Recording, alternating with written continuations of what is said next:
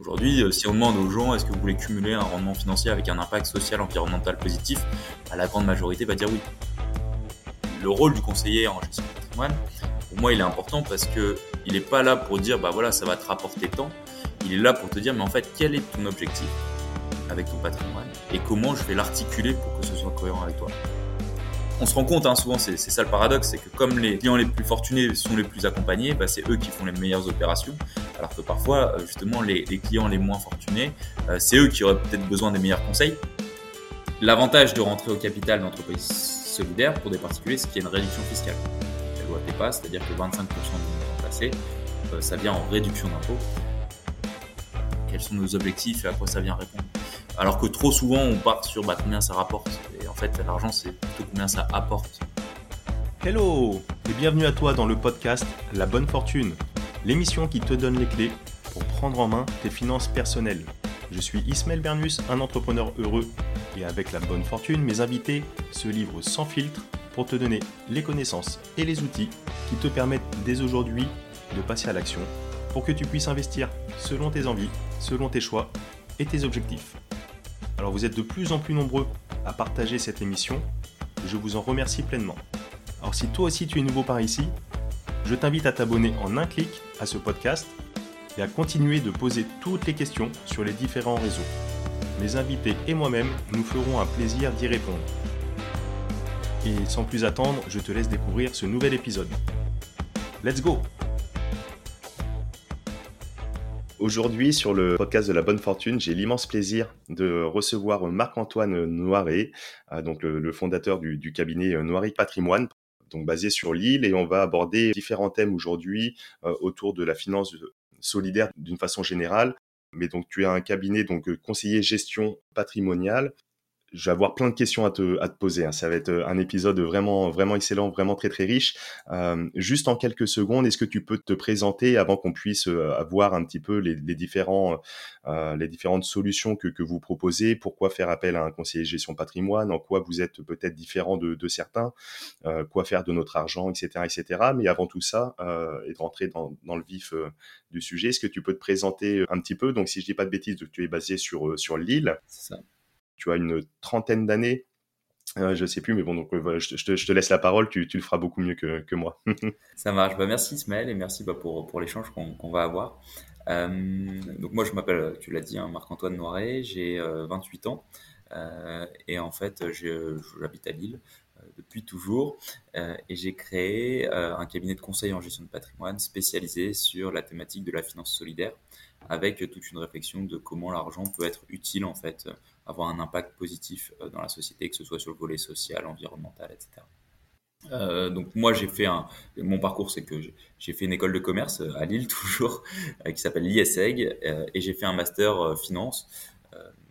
Pourquoi? Parce que la finance c'était un sujet qui me passionnait. Je trouvais que intellectuellement c'était super stimulant et je trouvais que ça ça permettait de comprendre aussi pas mal le monde dans lequel on vivait du coup, euh, c'est un master qui m'a vraiment passionné et que j'ai eu la chance en fait de faire en alternance. Euh, simplement, dans le, de, comme on, quand on fait de l'alternance, il faut trouver une entreprise et un secteur d'activité euh, bien spécifique. Et du coup, moi, ce qui, m'intéressait, c'était de garder une relation humaine quand même dans, dans ce milieu financier, en disant, bah d'accord, la substance financière m'intéresse intellectuellement, mais j'ai envie quand même d'avoir un métier où je suis en relation avec des gens, avec qui je peux apporter un service et une relation humaine très forte. Et du coup, c'est comme ça que le conseil en gestion de patrimoine est venu un petit peu de, lui-même en fait, hein, parce que c'était un métier où les sujets sont quand même assez variés, euh, la fiscalité, enfin je pense qu'on va en parler, hein, la fiscalité, euh, volet l'analyse financière, euh, le côté allocation d'actifs, l'économie en règle générale, la macroéconomie, et la relation humaine est très forte puisqu'on rentre quand même dans l'intimité de nos clients. Les clients, bah, on connaît euh, leurs objectifs patrimoniaux, leur situation familiale, leurs revenus, leur patrimoine, euh, leurs relations aussi avec les, membres de leur famille euh, et ce qu'ils veulent faire. Enfin, donc on va chercher parfois des objectifs patrimoniaux qui sont très profonds. Et donc, du coup, ça crée une relation, une intimité qui, moi, je trouve est, super. parce qu'on a un rôle, alors il y en a qui parlent de, de, médecins qui ont un rôle comparable aux médecins de famille ou des choses comme ça, mais, mais je pense que c'est vrai que quand, on fait vraiment le, métier euh, jusqu'au bout. Je trouve que c'est une super relation humaine. Et donc, euh, je suis, euh, je suis venu dans, dans, ce secteur d'activité, bah voilà, vraiment par cette envie de, cumuler le côté financier pour ma stimulation intellectuelle et le côté relation. Donc j'ai fait une alternance pendant deux ans. Alors je sais pas si tu veux que je continue un petit peu hein, si, si, si, si, vas-y, c'est très, très libre. et du coup, après, bah, j'ai fait mon alternance pendant deux ans dans un cabinet euh, de, la métropole lilloise, euh, voilà, où j'ai beaucoup appris, euh, où bah, j'ai appris déjà le métier, forcément, et où aussi j'ai pu bah, constater ça, hein, que, que, le conseiller financier il avait une importance importante dans, dans, dans, la vie de certains clients. et donc, au, fil des, des, échanges que je pouvais avoir avec mes clients, j'ai eu quelques remarques sur, en disant, bah, en fait, moi, mon patrimoine, d'accord, je veux que qu'il soit bien investi, euh, je veux préserver mon capital, le faire fructifier efficacement, etc. Transmettre à mes enfants, enfin voilà, tous les sujets euh, patrimoniaux euh, assez classiques, je dirais. Mais euh, ils m'ont quand même interpellé en disant ce que je voudrais, c'est aussi que cet argent il soit investi en cohérence avec mes valeurs. Disant bah en fait, et c'est là où j'ai compris quelque chose d'assez important, c'est que l'argent ça provient toujours du fruit du travail ou d'un héritage familial, mais c'est quelque chose qui a une, une valeur euh, symbolique très très forte. Oui, ouais, ouais, on y reviendra, ouais. Mm. Et du coup, au moment de l'investissement, on veut que cette valeur symbolique, c'est-à-dire euh, soit, soit, euh, soit, conservée en fait. Et donc, euh, je prends, l'exemple, hein, souvent le, cas le plus caricatural, mais c'est un chef d'entreprise qui toute sa vie travaille euh, à mettre bah, de la bienveillance dans le traitement de ses collaborateurs, à créer du lien avec ses différents parties prenantes, etc., etc. Le jour où il vend son entreprise, qu'il a 65 ans et que ça devient une ligne de trésorerie, bah voilà, il veut que ce soit investi avec euh, toutes les valeurs qu'il a mis dans son entreprise. Et du coup, euh, j'ai commencé à chercher, et c'est là où après, bon, on, va aborder le sujet de la finance responsable solidaire, mais j'ai commencé à, à, chercher sur le marché euh, ce qui se faisait, donc euh, c'est comment fonctionnent les labels. Euh, j'ai été quand même pas mal déçu, honnêtement, hein, par, par ce qui se faisait au départ. Hein, donc je parle de ça, c'est on est en 2000, 2015, 2016. Mmh. J'ai été pas mal déçu euh, parce que j'ai pu trouver sur le marché, euh, parce que je trouvais que ça répondait pas de, de, manière assez forte, en tout cas aux attentes des clients. Euh, mais petit à petit, j'ai creusé, puis bon, après c'est un petit monde, hein, par le fil des rencontres, euh, j'ai un côté un peu obtus, euh, donc du coup, du coup voilà, j'ai découvert en fait l'économie sociale et solidaire, quelques pionniers de la finance solidaire. qui avaient une réflexion quand même assez profonde. Et, je me suis dit bah ok je pense qu'il y a un sujet là-dessus. Et donc à la fin de mon alternance donc j'ai été diplômé, euh, j'avais travaillé euh, dans, dans, le cabinet et j'ai décidé de me lancer en disant bah voilà il faut créer un, un, un, modèle de cabinet où on réponde à cette attente forte des clients de comment est-ce qu'on peut donner un impact positif à l'argent. Enfin, je pense que le timing, ça fait aussi beaucoup de choses. Et en fait, on, j'ai créé ça à un moment où ce sujet a pris euh, beaucoup d'ampleur. Euh, ce qui n'était pas le cas à l'époque. Euh, c'est vrai qu'aujourd'hui, on commence à en parler de plus en plus. Euh, cinq ans après, en fait, on s'est rendu compte qu'on s'est mis au bon moment sur sur le bon sujet. Et c'est vrai que bah, aujourd'hui, la, finance solidaire, l'investissement socialement responsable, ça enregistre des, taux de croissance assez extraordinaires. Alors que justement, moi, les pionniers que j'ai rencontrés il y, a, il y a cinq ans, ils me disaient, bah voilà, il faut vraiment prendre son bâton de pèlerin et y aller parce que ça fait 20, 30 ans qu'on qu'on essaye et que bah voilà, on sent qu'il y y, y a des gens qui, qui étaient militants sur ces sujets-là, et maintenant on sent que ça se démocratise, et je trouve, je trouve que c'est tant mieux. Hein. Oui, tout à fait. Ouais, bah, écoute, merci pour cette euh, excellente euh, introduction. Donc, du coup, ouais, ça t'est venu vraiment sur ton cursus, on va dire euh, scolaire, etc. Est-ce que dans, dans, ta jeunesse, au niveau de ta famille, peut-être tes proches, tu avais peut-être déjà une petite fibre ou quelqu'un a participé peut-être à te donner cette fibre sur d'une part le côté gestion de la finance et deuxièmement sur le côté des valeurs que tu que tu évoques, donc euh, la finance solidaire, le, euh, le partage du profit, donner du sens euh, à, son, à son argent, à ses investissements. Est-ce que peut-être dans ta jeunesse, tu as eu aussi des aspirations un petit peu comme ça? Bah, sur le côté solidaire, enfin, j'ai toujours été pas mal investi dans, dans le domaine associatif. Enfin, j'ai été scout, chef scout, etc. Donc, donc c'est vrai que ces sujets-là m'ont toujours pas mal interpellé. ensuite, j'ai quand même dans, dans mon cadre familial, oui, euh, je veux dire, j'avais quand même pas mal de, discussions économiques euh, avec euh, avec mes parents, avec mon père en particulier, c'est vrai que c'était un sujet qui m'intéressait lui aussi, donc ça permettait de pas mal échanger. Et puis après mon cursus, c'est-à-dire école de commerce où bah, on s'intéresse à la macroéconomie, à tout ça, c'est des sujets qui, m'ont toujours intéressé. Et c'est vrai que quand j'avais des échanges justement avec avec même mes copains, hein, quand je disais que j'étais conseiller financier, bah, il y avait toujours un peu cette caricature qui pouvait revenir en disant bah oui c'est tu, vas travailler pour les riches pour faire de l'argent avec de l'argent etc et ce que j'ai entendu en fait disant bah pourquoi est-ce qu'on a une image comme ça alors qu'en fait tout le monde gagne de l'argent autour de nous et que euh, tous mes copains euh, avaient un travail, ont une rémunération. Et du coup, euh, c'est vrai que c'est le fruit un peu de tout ça, hein, évidemment, qui a, qui a fait qu'à un moment je me suis dit bah il faut lancer un cabinet différent, positionné différemment, qui propose des produits financiers et d'investissement différents et avec un modèle aussi du cabinet, mais on y reviendra, qui est différent.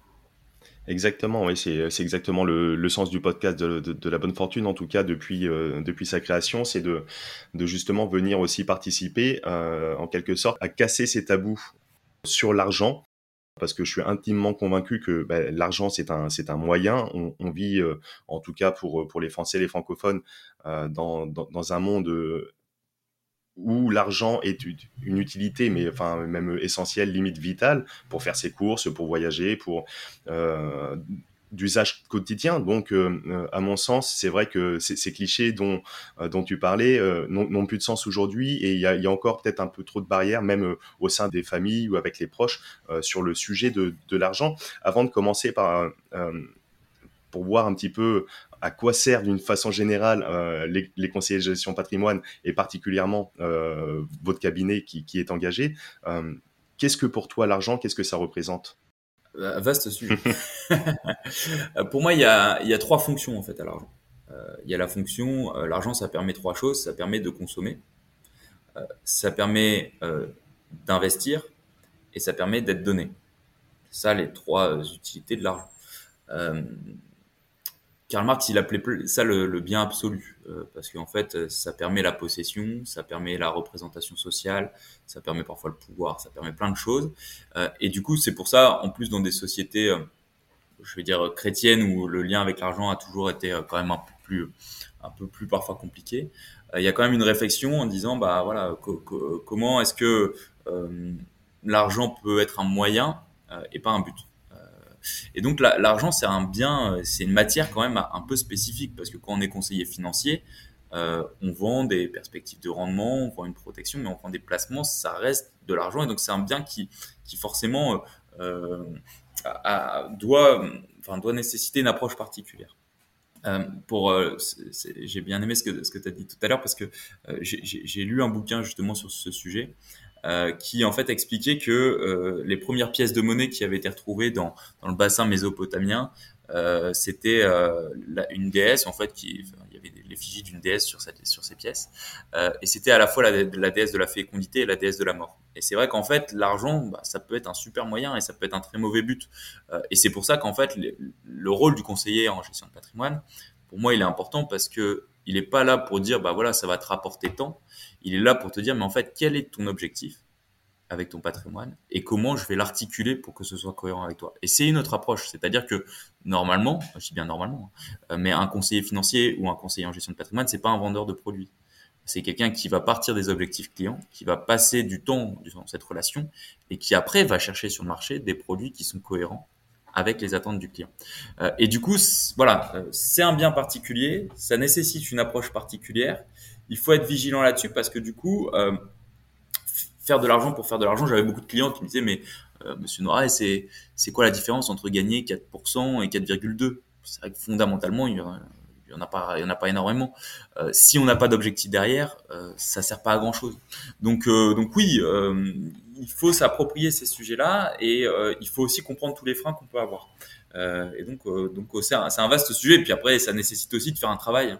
C'est-à-dire que je pense qu'on n'a pas les mêmes réflexes quand on a 20 euh, ans, qu'on se lance dans la vie professionnelle, quand on en a 40, quand on en a 60, quand on en a 80. Il y a aussi un détachement, je pense, progressif qui se fait euh, par rapport à l'argent, qui se fait plus ou moins rapidement d'ailleurs, euh, qui dépend aussi de son milieu social, parce que évidemment, c'est parfois plus facile de parler avec détachement de l'argent quand on en a que quand on n'en a pas. c'est évident. donc il y, a plein de choses comme ça et, et c'est ce qui fait, je trouve, la beauté du métier, c'est-à-dire que on sent bien ça quand on conseille des clients. C'est-à-dire qu'on sent qu'il n'y a pas le même rapport à l'argent. On sent ceux qui, euh, ceux qui ont, vraiment compté leurs sous à un moment dans, dans, dans, leur, dans leur vie et du coup, bah, qui ont une approche. Enfin, il y en a qui sont vraiment à compter avec le, la virgule, mm, mm. derrière les centimes, derrière la virgule, etc. Euh, et puis on sent qu'il y en a qui ont un, un plus gros détachement. Euh, c'est pas forcément toujours une question de volume de patrimoine, hein, c'est une question aussi de parcours de vie. Et euh, moi, c'est ce que je trouve aussi passionnant dans, dans, dans nos métiers. Oui. Tu parlais tout à l'heure de, de, relations de, confiance euh, avec tes clients. Euh, J'y ai compris, sous-entendu, euh, également une relation sur le moyen long terme que tu souhaites peut-être pérenniser. Un conseiller gestion patrimoine, à qui il s'adresse parce que tu, sais, moi, euh, quand, je t'avais eu au téléphone initialement, je, t'avais dit, euh, j'en ai l'image euh, très certainement caricaturale du simple vendeur de Pinel qui souhaite faire des économies d'impôts à son client. Et c'est tout, et qui lui remet ce produit qui est dit intéressant pour faire des économies d'impôts on pourrait débattre sur l'immobilier euh, neuf, est-ce que c'est intéressant, pas intéressant. Euh, mais, j'ai vraiment cette image du, conseiller, voilà, qui est juste pour vendre soit une assurance vie euh, placée peut-être dans les dom avec un, avantage fiscal particulier, ou alors vendre du Pinel, mais voilà, avec pour seul but de, faire diminuer l'impôt sur le revenu à la fin, de l'année. Alors je, caricature hein, bien sûr et, et, je le fais volontairement, mais à quoi ça sert et à qui et à qui ça s'adresse? Parce que je vois comme but, ça, ça va être peut-être pour de base créer euh, un patrimoine, euh, le valoriser, le développer, l'entretenir, euh, le sécuriser bien sûr, et tu parlais également de, transmission in fine. voilà, à qui, à qui ça s'adresse et pourquoi faire?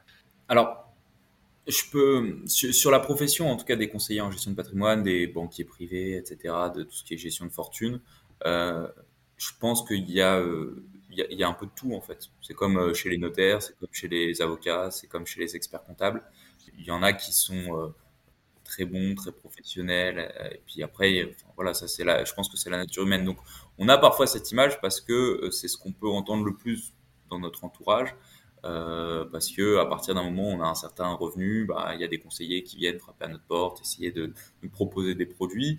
Et c'est ce que je, disais tout à l'heure, mais pour moi, c'est une erreur d'approche. C'est-à-dire qu'il ne faut pas rentrer par le produit, il faut rentrer par la relation humaine. après, à qui ça s'adresse? Nous, aujourd'hui, nos clients, il y a plusieurs types. Il y a un, il y a les personnes morales. C'est-à-dire qu'on attire quand même une grosse clientèle euh, d'associations, fondations, congrégations religieuses, entreprises, même maintenant, commerciales, qui disent, bah, en fait, on croit beaucoup dans, dans nos valeurs euh, et on veut que ça euh, imprègne tout ce qu'on fait. Alors avant, c'était les politiques RSE, c'était euh, bon, l'associatif, c'était leur mission sociale, etc. Euh, et maintenant, ça va jusqu'à bah, qu'est-ce qu'on fait de notre argent? Mm -hmm. Pourquoi? Parce que évidemment, quand on est une association qui a plusieurs dizaines, centaines euh, de salariés, voire milliers, euh, bah forcément, on a de la trésorerie, on a des, on a, voilà, ce qui est logique. Hein. Euh, et du coup, il y a aussi cette réflexion de dire, bah, si nous on a de la trésorerie, il faut au moins qu'elle soit investie de manière cohérente, parce qu'on peut pas donner d'un côté pour reprendre de l'autre. C'est évident. Le livret A, par exemple, que beaucoup de, de particuliers ont, c'est, ça sert à financer la politique de la ville et, du logement. Donc, est-ce que vous êtes satisfait du logement social et de la politique de, la ville dans votre commune? Pas forcément. Euh, pourtant, en fait, tout le monde le finance parce que tout le monde a un livret. Euh, donc, il y a quand même euh, une, enfin, après, il y a une notion d'appropriation hein, quand même sur ces sujets-là qui est pas simple. Donc, première, première typologie, en tout cas nous, de, clients, c'est les personnes morales qui veulent investir en cohérence avec leurs valeurs.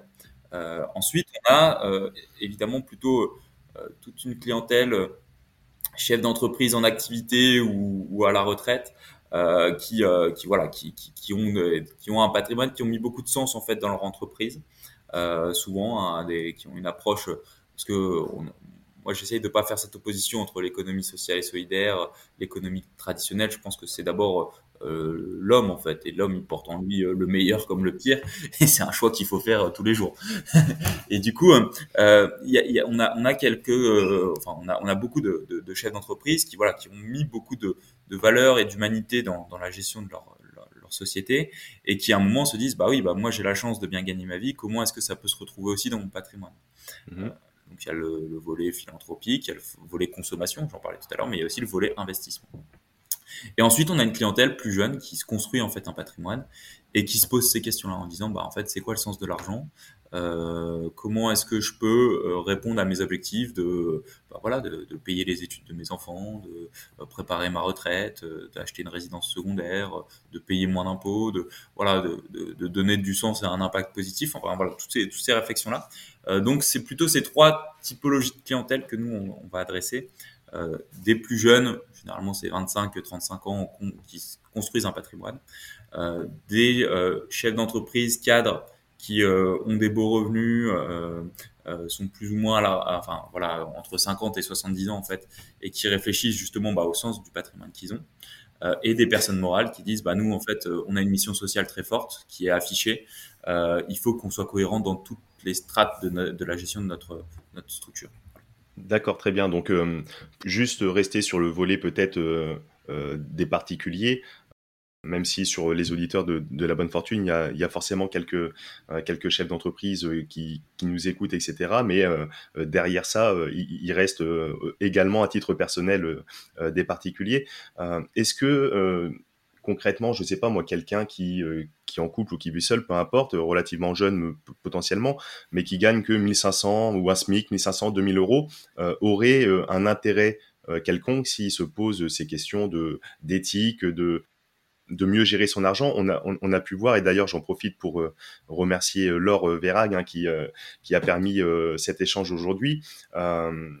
Avec Laure, on a fait un, épisode vraiment passionnant où elle expliquait que l'épargne sur la finance traditionnelle telle qu'elle est aujourd'hui, l'épargne des Français, représente 11 tonnes de CO2 par an, ce qui représente plus que, par exemple, tous nos trajets, tous les moyens de transport qu'on utilise au quotidien sous-entendu de la façon dont c'est réinvesti, etc., par les banques traditionnelles.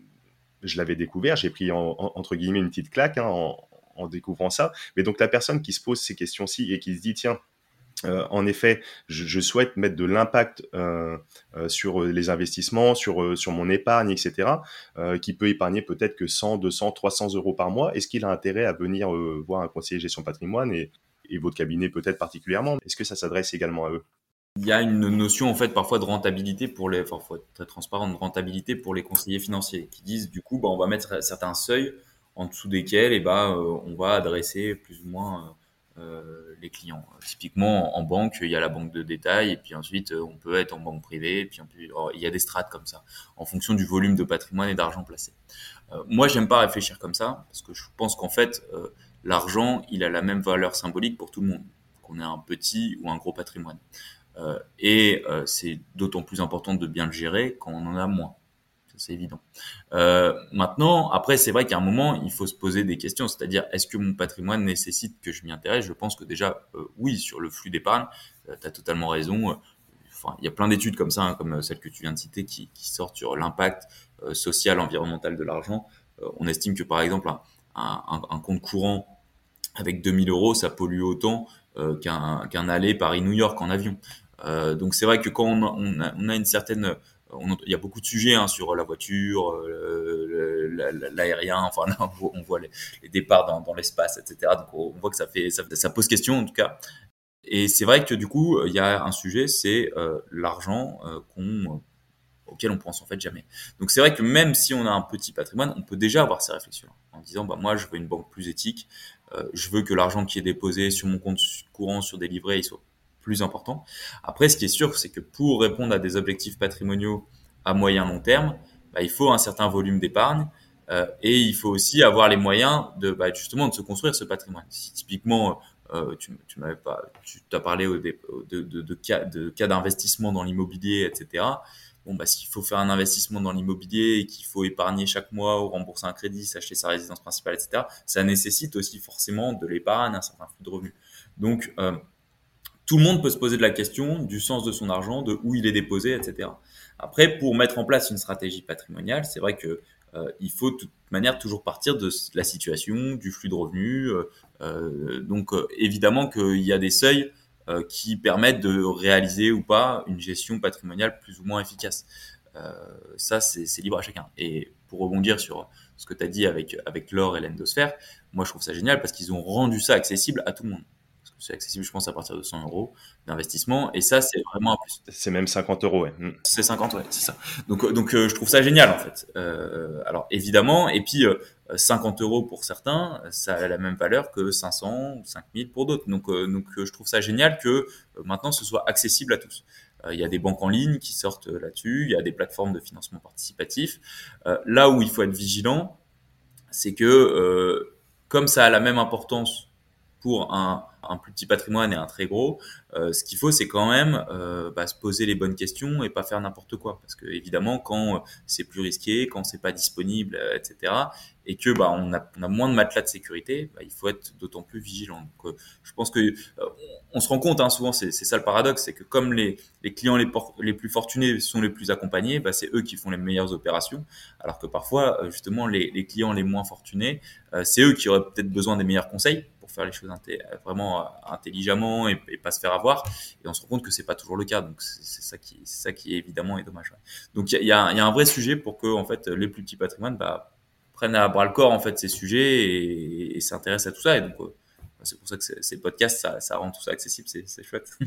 Ouais, exactement. C'est vraiment le but hein, de, démocratiser euh, la finance euh, au sens large et, encore une fois, le fait d'investir avec du sens, avec des valeurs, etc. C'est vraiment, vraiment quelque chose qui qui m'intéresse également de, de, véhiculer parce que, comme tu le disais en, en introduction, euh, l'argent peut permettre euh, tout, euh, le meilleur comme le pire. Et, et c'est vrai que si on met l'énergie de façon bien orientée, etc., on va pouvoir permettre l'évolution de, ben, on, on, évoquait l'endosphère, donc la transition énergétique, ça peut être quelque chose un petit peu plus solidaire. Tu parles de finances solidaires, on va revenir un peu après sur, sur les deux piliers que tu as encore une fois, pour les particuliers qui ont peut-être moins de moyens, c'est très très intéressant ce que tu dis. Euh, ils vont peut-être avoir tendance à, à, se cramer les ailes plus facilement, euh, aller sur des choses peut-être beaucoup plus risquées. Typiquement euh, les crypto-monnaies, quelqu'un qui peut mettre que, je sais pas moi, 50 ou 100 euros d'épargne par mois ou qui n'a que 2000 euros à investir, il va peut-être être tenté de faire un tapis sur sur de la crypto-monnaie qui potentiellement, je pense, n'est pas inintéressant pourra en parler plus tard, mais c'est peut-être pas forcément une très très bonne stratégie parce que là, même si on est sur un système qui est assez liquide, on peut récupérer l'argent très très facilement, mais par contre, il y a une volatilité telle que c'est de prendre des risques si on a besoin de cet argent, d'investir all-in dedans on a pu le voir, tous ceux qui sont rentrés là il y a deux mois, trois mois, quatre mois, euh, ils ont ils ont divisé par deux. Le Bitcoin était à 60 000, c'est passé à 30 000. Ils ont divisé par deux leur épargne. Donc si tu en as besoin tout de suite maintenant, c'est peut-être pas euh, intéressant. Euh, c'est peut-être euh, c'est peut-être une épargne qui est plus sur du euh, long terme. tu parles d'approche par objectif. en effet, en fonction que la personne ait 20 ans ou 60 ans, on va pas avoir les mêmes objectifs. Et donc j'imagine que vous proposez pas le même type de placement en fonction des objectifs de chacun faut toujours partir des objectifs, ça c'est évident, et après du profil aussi de l'investisseur, en disant quel est ton niveau de connaissance, euh, comment tu, parce que euh, si c'est pas acquis en fait, on risque de faire des mauvaises opérations. Euh, typiquement pendant la crise Covid, il y a eu deux réactions. Il y a eu ceux qui bah, ont vu les marchés financiers dégringoler, qui ont pris peur, ce qui était légitime hein, en plus à l'époque parce qu'une crise sanitaire, et, euh, et, et on, on, prend rarement des bonnes décisions quand on est dans cette situation-là. D'autant plus si euh, ça représente une part conséquente du patrimoine. Euh, donc on a tendance à vouloir le sécuriser, alors que ceux qui ont réinvesti à ce moment-là ont fait des bien meilleures opérations. Donc nous, le, justement, le but, c'est de dire, on part des objectifs, on part du profil de l'investisseur, on part de sa situation familiale, patrimoniale, etc. Et ensuite, on arrive à construire un patrimoine global où chaque véhicule financier, chaque véhicule d'investissement a son intérêt, répond à un objectif et est cohérent avec, euh, avec la situation du, client. Euh, et je pense que ça, c'est important de, travailler comme ça. C'est vraiment le fonctionnement en entonnoir. Euh, c'est les objectifs, les produits, euh, comment est-ce qu'on intègre des critères éthiques, etc., quelle place ça représente. Et petit à petit, en fait, bah, le patrimoine, il se construit de manière manière mécanique en fait, hein, tout simplement. C'est pas, c'est pas, une fois qu'on a cette, cette euh, logique-là et, et, ces réflexes-là, c'est pas si compliqué que ça en fait. Quel type de produit vous, au, niveau du cabinet, vous vous proposez? Parce que euh, j'imagine que bah, vous allez être contraint euh, avec ce, qui, se fait de, façon si traditionnelle, des, je pense aux assurances vie, peut-être investir dans des SCPI, peut-être peut-être même du Pinel, je sais pas. Enfin, quel type de quel type de produit concrètement vous proposez au niveau du cabinet Il y a trois grandes familles. il y a les contrats financiers en règle générale, mhm. c'est-à-dire assurance vie, PEA, compte titre, où là on va investir sur les marchés financiers. Alors l'avantage que ça, c'est que bah, on peut faire fructifier l'épargne efficacement avec euh, souvent quand même des avantages fiscaux, etc. Euh, le deuxième avantage, c'est quand même la liquidité. Mhm. Euh, c'est-à-dire que c'est de l'argent qui souvent est disponible, alors sauf on voit qu'il y a des petites clauses hein, dans, ces contrats-là, mais ou même pour le PEA, l'ouverture. Si on retire trop tôt dans les 5 ans d'ouverture, déjà on bénéficie pas de l'avantage fiscal. Oui, c'est ça. En plus, on clôture, on clôture l'enveloppe et on repart de zéro quelque sorte. C'est ça. Mais l'argent est disponible si vraiment il y a un besoin. Oui, si vraiment il y a un besoin, l'argent est disponible. C'est simplement qu'il est plus euh, avantageux d'attendre un petit peu, d'attendre certaines dates fiscales, etc. Mais en soi, il est disponible. Euh, ensuite, on L'inconvénient, c'est que euh, comment est-ce qu'on fait pour euh, gérer ça sur les marchés financiers qui sont pas toujours simples à, lire, hein, en fait, tout simplement. Euh, et c'est pas simple non plus d'intégrer des critères éthiques et solidaires dans ces véhicules-là. Alors, on y arrive de plus en plus, on pourrait revenir. Donc, première famille, les contrats financiers. Deuxième famille, c'est l'immobilier. Donc, de l'immobilier collectif. Alors, il y a plusieurs formes d'immobilier. Hein. Soit vous pouvez faire de l'immobilier vous individuellement, et il y en a qui s'en sortent très bien. on ça peut être, euh, ça peut être encouragé. Ce qu'il faut, c'est simplement, bah, un, euh, quelqu'un qui s'y connaisse et qui ait envie surtout d'y passer du temps. Parce que, en fait, c'est surtout ça, c'est que ça prend du temps. Et donc, il y a une réflexion à dire, euh, est-ce que moi, j'ai plus d'intérêt à bah, travailler et puis percevoir des revenus, puis à déléguer cette gestion de l'investissement immobilier? Ou est-ce que moi je préfère le faire moi-même, sachant que les marges pourront peut-être être plus intéressantes si je le fais moi-même, mais il faut prendre en compte le temps passé et la concentration du risque? Disant bah si j'achète un immeuble alors qu'en en fait de manière collective je pourrais en acheter plusieurs dizaines, le risque il est beaucoup plus concentré, ce qui est logique. Par contre la, leur rentabilité peut être plus forte. Euh, et puis après, il y a une question de goût aussi, je pense, sur l'immobilier. Je pense que les, Français, ils ont vraiment une brique dans le ventre. Et du coup, euh, euh, il y en a qui sont passionnés par ça et donc qui ont envie de le faire et c'est très bien. Mais il peut y avoir aussi des formes d'immobilier collectives Mhm. Euh, qui là peuvent être intéressantes, c'est-à-dire qu'on délègue cette gestion-là. Tu as parlé des SCPI, il y en a d'autres, on fait aussi des club deals, des choses voilà, beaucoup plus sur mesure. Euh, et ensuite, bah, ça dépend euh, des montants à placer, ça dépend de la durée de placement, ça dépend sur quelle thématique on veut aller. Est-ce qu'on veut faire de la logistique, est-ce qu'on veut faire du commerce, est-ce qu'on veut faire du bureau? Voilà. Et ensuite, alors nous, on n'adresse pas ça, mais il y a tout ce qui est immobilier de défiscalisation. Pourquoi? Parce que il y a des études hein, qui sont sorties qui disaient que euh, sur cet immobilier-là, bon, il y avait 50% des investisseurs qui avaient perdu de l'argent. Euh, on trouve que c'est un marché où bah, souvent euh, la défiscalisation est intégrée dans le prix, etc. Je dis pas hein, que ça fonctionne pas. Je dis que en fait la sélection des biens est super importante et que tout le monde n'est pas logé à la même enseigne. C'est-à-dire qu'il y en a qui se font complètement avoir sur le prix, sur tout ça, et il y en a qui font des super opérations. Donc c'est c'est assez euh, inégal en fait comme comme comme marché je pense. Et du coup il faut euh, si on fait le bon investissement ça peut être une très bonne opportunité. On estime que sur ce marché on, en tout cas on veut pas se positionner donc on propose pas ça à nos clients.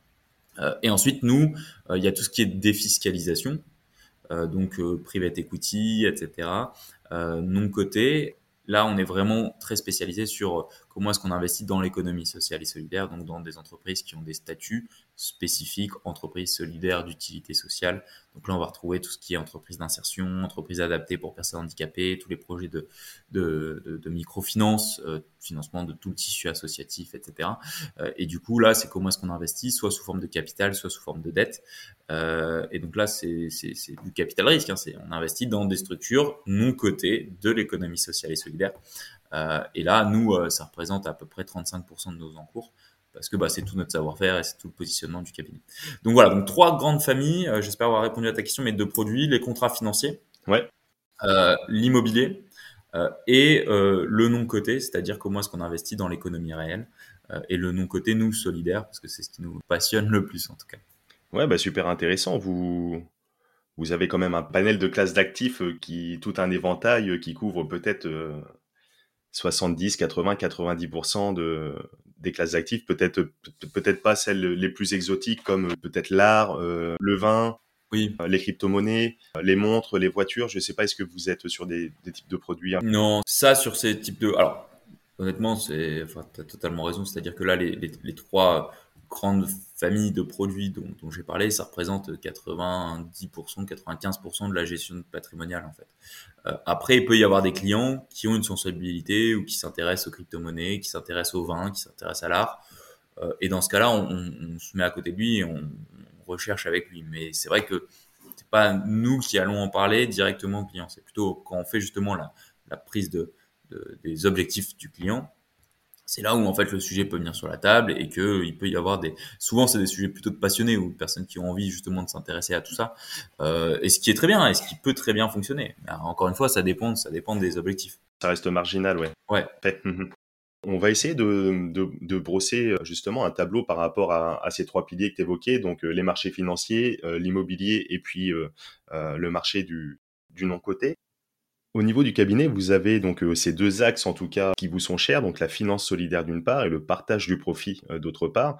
Euh, tu évoquais tout à l'heure des labels, etc., etc. Comment on fait pour dans, une assurance vie ou sur un compte titre ou un PEA sur quel type de société vous accompagnez les, les, clients en fonction de leurs objectifs, etc. Bien sûr, mais quel type de, de choses on peut faire? Parce que Typiquement, un compte titre ou un, enfin un PEA, j'imagine le CAC 40 euh, euh, Total, euh, par exemple, on investit sur Total. Est-ce que c'est un investissement dit éthique que vous pourriez proposer à vos clients? Même si on voit qu'il y a de plus en plus de labels qui se mettent en place, quel type de produits sur ces marchés financiers traditionnels vous arrivez à, à avoir Si tu veux, je peux expliquer un petit peu comment nous on voit le milieu financier et ses critères éthiques et solidaires. Pour nous, il y a trois types de finances. En fait, il y a la finance traditionnelle, c'est simple, tout le monde comprend, c'est maximiser le profit. Ensuite, il y a l'investissement socialement responsable. C'est comment est-ce qu'on intègre des critères environnementaux, sociaux et de gouvernance à la gestion financière. C'est ce qu'on appelle des critères extra-financiers. Mmh. Là encore, il n'y a pas tout le temps les mêmes approches. On va rentrer dedans. La troisième euh, forme de finance, c'est la finance solidaire. C'est comment je dirige une partie, toute ou partie de mon épargne, vers l'économie sociale et solidaire dans ces euh, familles, euh, donc la finance traditionnelle, je laisse un peu de côté hein, sur la maximisation du profit, euh, sur l'investissement socialement responsable, en fait, le principe, c'est simple, c'est de dire, bon, on va investir en bourse, on va prendre un univers d'investissement. Cet univers d'investissement-là, on va appliquer certaines exclusions, en disant, bon, est-ce que moi j'investis dans tous les secteurs ou pas? Euh, c'est possible. Hein. Euh, Total, par exemple, c'est le premier producteur, puisque tu l'as cité, c'est le premier producteur d'énergie verte en France. Hein c'est lui qui a le plus de moyens. Après, en pourcentage de chiffre d'affaires, c'est pas ça. Mais euh, ce que je veux dire, c'est que c'est un peu plus complexe. Donc, on peut très bien dire, on exclut certains euh, secteurs. Euh, typiquement l'alcool, typiquement l'armement, typiquement les énergies fossiles, c'est possible. Ensuite, donc, l'univers d'investissement va se réduire. Dans cet univers d'investissement réduit, les sociétés de gestion qui vont se charger justement de réaliser au quotidien les investissements, ils vont dire, bah, on va noter les entreprises sur les fameux critères ESG, environnement, social et gouvernance. On va leur mettre une note et les mieux notés, euh, on va pouvoir les sélectionner. Euh, et c'est comme ça en fait que ça fonctionne en entonnoir et du coup l'univers d'investissement va se réduire, se réduire, se réduire et après on applique la gestion financière traditionnelle. Euh, et donc l'ISR, en fait l'investissement socialement responsable, c'est qu'on intègre ces critères ESG de manière très poussée. Voilà. Alors il y a des euh, limites à ça. C'est-à-dire qu'ensuite, il y a plusieurs approches. Il y a de dire, bah, une fois qu'on a réduit l'univers d'investissement en excluant certains secteurs d'activité, une fois qu'on a mis euh, les notes euh, ESG, environnement social gouvernance, comment est-ce que on sélectionne? Alors, il y en a qui vont dire, bah, nous, on sélectionne les meilleurs élèves de la classe. Ça s'appelle l'approche best in class. C'est dire, bah, en fait, dans chaque secteur d'investissement, je prends celui qui a la meilleure démarche. Mmh. voilà. Ensuite, il y a le best in universe, lui, c'est le meilleur, euh, toutes catégories confondues. En disant, bah, en fait, je vais prendre les entreprises qui ont les meilleures politiques RSE et je vais investir dedans en pensant que c'est des thématiques d'avenir. Euh, ensuite, il y a l'approche sectorielle. En disant, bah, en fait, c'est une approche thématique. Moi, j'investis que sur le vieillissement de la population. Moi, j'investis que sur la transition énergétique. Moi, j'investis que sur euh, l'accès à l'eau potable. Voilà. L'accès à l'eau, généralement. Euh, donc on voit des fonds comme ça qui, qui, qui, qui émergent et qui ont. Mhm. Alors, chacun a ses avantages et ses inconvénients. Et il y a aussi une, une autre catégorie qui est intéressante, il y a euh, l'investissement dans les entreprises qui font le plus d'efforts. Pourquoi? Parce que on prend toujours le même exemple. Alors c'est le plus caricatural, mais au moins il est parlant. Si on prend Total, euh, bah, Total c'est très bien s'ils avancent et qu'ils changent leur modèle, parce qu'à un moment dans la perforation des sols, dans tout ça, il y a quand même des gros sujets éthiques euh, et environnementaux. Euh, et donc, en fait, si Total fait un petit effort, ça a quand même beaucoup plus d'impact que quand Marc-Antoine Noiret ou Ismaël fait un effort. Euh, et ça, c'est évident. On le voit, c'est tout le débat hein, avec euh, les milliardaires qui partent dans l'espace euh, sur la consommation. Il y a pas mal de personnes qui sont quand même vent debout là-dessus. mais typiquement, c'est ce sujet-là. donc, donc voilà. Donc l'investissement socialement responsable, il faut le prendre un peu avec des pincettes parce qu'il y a plein de démarches qui s'amorce, et c'est très bien. Euh, là où il faut être vigilant, c'est que quand on voit la liste des entreprises, il y a souvent un décalage entre les attentes du client et la liste des entreprises. Pourquoi? Bah, Tout simplement, hein. vous prenez le CAC 40, les 40 plus grandes entreprises françaises qui sont cotées en bourse. Euh, bon, à un moment, est-ce que vous avez l'impression de changer le monde quand vous investissez dans ces entreprises-là? Je suis pas sûr. Et c'est pour ça que nous, on trouvait que ça allait pas assez loin et qu'on a développé la finance euh, solidaire. Après, par contre, ce qui est évident, c'est que euh, c'est quand même super qu'elle puisse se transformer, qu'elle puisse aller plus loin sur d'autres secteurs. Et euh, moi, je suis pas dans cette opposition entre les purs de l'économie sociale et solidaire d'un côté et les méchants euh, d'entreprises cotées en bourse. Je pense que pas du tout. Euh, c'est ce que je disais tout à l'heure, mais il y a du bon dans, et du moins bon dans chaque entreprise et dans chaque être humain de manière plus générale. En effet, oui. Je prenais l'exemple de Total Express, c'était aussi pour avoir ton point de vue là-dessus, parce que, en effet, demain, ça sera le, si ce n'est pas aujourd'hui déjà, le premier producteur d'énergie verte euh, en France en tout cas, ou peut-être en Europe, etc. Donc euh, mmh. ils partent de très très très très loin en effet, mais c'est sûr que euh, s'ils arrivent à se, à se changer de, de l'intérieur, bon même si je reste persuadé que d'une certaine façon, ils sont quand même animés pour, par le profit pour le profit. bon, après, comme tu dis, dans, dans tout cet univers, il y a, du bon forcément un petit peu, un petit peu quelque part, et, tant mieux si ça fait bouger les lignes. Et puis ça crée des, vrais problèmes. Je me permets de te couper, mais Total, par exemple, a de plus en plus de mal à trouver des financements sur les marchés financiers. Pourquoi? Bah Pour toutes les raisons qu'on connaît. Euh, et ça pose quand même un vrai problème parce que s'il doit amorcer une transition, mais qu'il n'y a pas d'argent pour amorcer cette transition, comment est-ce qu'il va se transformer? Sachant que on a quand même besoin, aujourd'hui, à l'heure actuelle, euh, d'essence. Enfin, quand, quand, quand, on va dans, quand, quand, on se déplace, là c'est la période des vacances, euh, tout le monde va prendre sa voiture, aller en vacances, etc. On en a quand même besoin aujourd'hui. Ouais, bien sûr. Donc en fait, il y a une demande qui est assez forte et qui pour l'instant, alors je, je suis pas spécialiste du sujet euh, pétrolier en France, donc voilà, mais la demande elle reste quand même assez forte. On demande à ce qu'ils se transforment et on les finance plus. Euh, donc, ce que je veux dire par là avec cet exemple, c'est que c'est pas si simple et c'est pas binaire et c'est pas euh, euh blanc d'un côté, noir de l'autre. C'est un peu plus complexe et c'est pour ça que du coup, dans le sentiment des investisseurs, parce que la, finalité c'est comme ça, euh, il faut faire cette pédagogie là. Si on dit, bah, euh, Ismaël, tiens, je te propose un placement, euh, vas-y, euh, il y a le label ISR dessus, mais que dedans, tu vas retrouver Total. Si j'explique pas ça, que fait Total, ils se transforment et qu'ils font, et donc bah, ça va être compliqué. C'est pareil sur Danone. Il y a eu l'exemple de Danone il y a quelques il y a quelques mois. pareil sur Schneider Electric, pareil sur Michelin, pareil sur. Donc en fait, c'est des grandes entreprises. Donc du coup, ça nécessite un peu de pédagogie et surtout de comprendre que tout n'est pas parfait. Pourquoi? Parce qu'aujourd'hui, sur l'investissement responsable, c'est pas un problème euh, de demande, c'est un problème d'offre. Mm, mm. Aujourd'hui, euh, si on demande aux gens est-ce que vous voulez cumuler un rendement financier avec un impact social, environnemental positif, bah, la grande majorité va dire oui. Maintenant, comment est-ce qu'on fait? Comment est-ce qu'on rentre dedans? Comment est-ce qu'on investit en bourse avec tout ça? Bah, C'est un sujet qui est quand même euh, assez... Enfin, où il faut se creuser la tête. quoi. et alors, il y a des sociétés de gestion, justement, et nous, c'est ça notre travail de, de conseiller en gestion de patrimoine, hein, c'est d'aller voir les sociétés de gestion qui sont les plus avancées sur ces sujets-là, qui ont euh, mis les moyens, euh, les moyens humains, euh, mhm. pour justement bah, creuser ces sujets, avoir une méthodologie, commencer à avoir un dialogue actionnarial avec les entreprises dans lesquelles elles sont investies, etc., etc. Et du coup, voilà, ça va dans le bon sens. Après, évidemment, c'est pas parfait et ça doit être, ça doit être amélioré et ce sera toujours sujet à débat. Tu penses à quelle société de gestion quand quand tu évoques euh, les plus connus, il y a, euh, il y a Ecofis, c'est la filiale de, de, du crédit coopératif, la filiale d'investissement, euh, Mirova, il y a BNP, il y a la, la, financière de l'échiquier, il y a Mescart, il y a Sycomore mm, mm, mm. évidemment.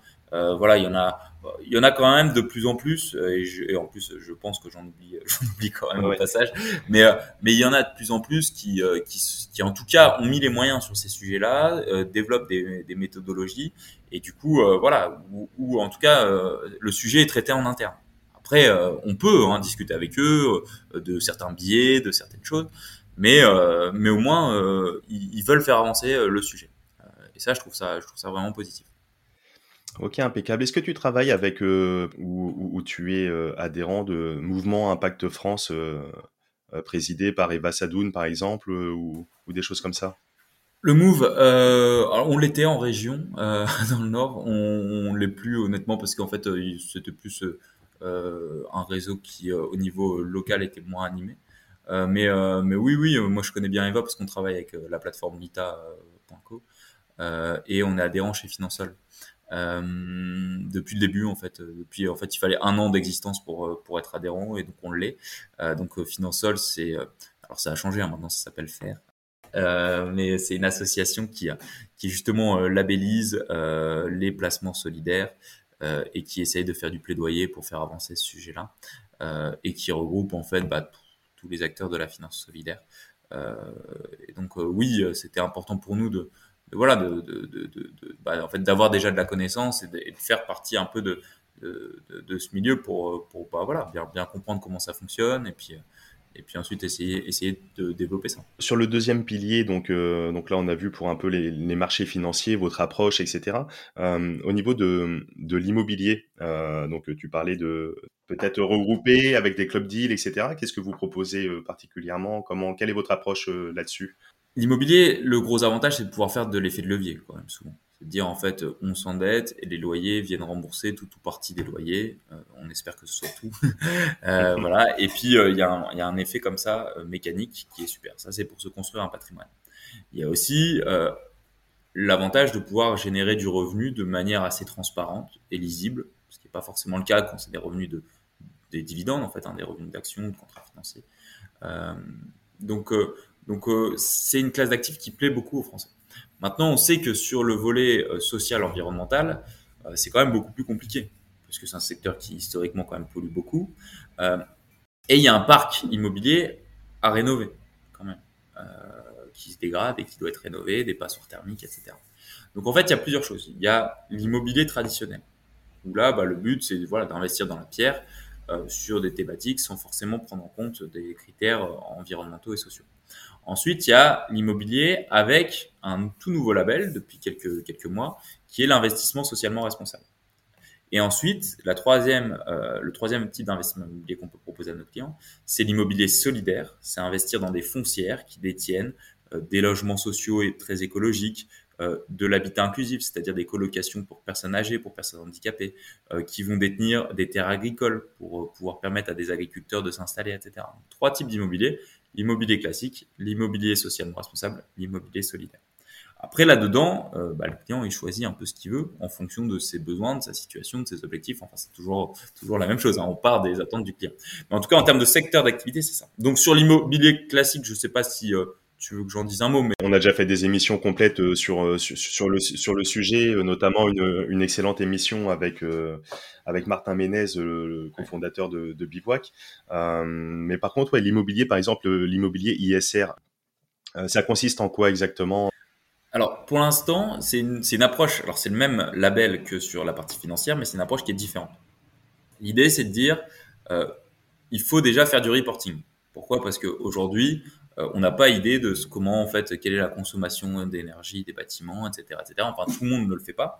Donc, ceux qui veulent ce label, ils vont déjà faire un travail de reporting, c'est-à-dire qu'ils vont mettre des moyens pour dire, ok, nous, euh, ça consomme autant, euh, voilà les travaux qu'il faudrait faire pour les rénover, etc. Et euh, ils seront réévalués régulièrement. Et ils ne garderont ce label que si la qualité, euh, c'est surtout environnemental, hein, mais du bâtiment va s'améliorer. D'accord. Euh, et ça, c'est ça, c'est important en disant, bah, en fait, il y a un enjeu de rénovation, parce qu'il n'y a pas, il y a, un enjeu sur la construction, évidemment, de logements euh, bioclimatiques, des maisons passives, etc., etc. Mais il y a aussi un enjeu de dire, bah, en fait, aujourd'hui, quand on a des logements de bureaux, de commerce, comment est-ce qu'on fait pour que la qualité énergétique des bâtiments s'apprécie? Et en fait que du coup on, on, on consomme moins. Et du coup, euh, c'est une approche différente, c'est-à-dire que on va labelliser ceux qui font ce reporting et qui prouvent que dans le temps, euh, ça s'apprécie, c'est-à-dire que ça s'améliore. Euh, donc c'est vraiment une, une, une, démarche de ceux qui font le plus d'efforts. Et c'est qui, du coup, ce sont des fonds? Comment on investit? Alors ce sera des, des, SCPI ou des club deals, en fait. Mm -hmm. C'est SCPI ou club deal euh, qui ont ces labels-là.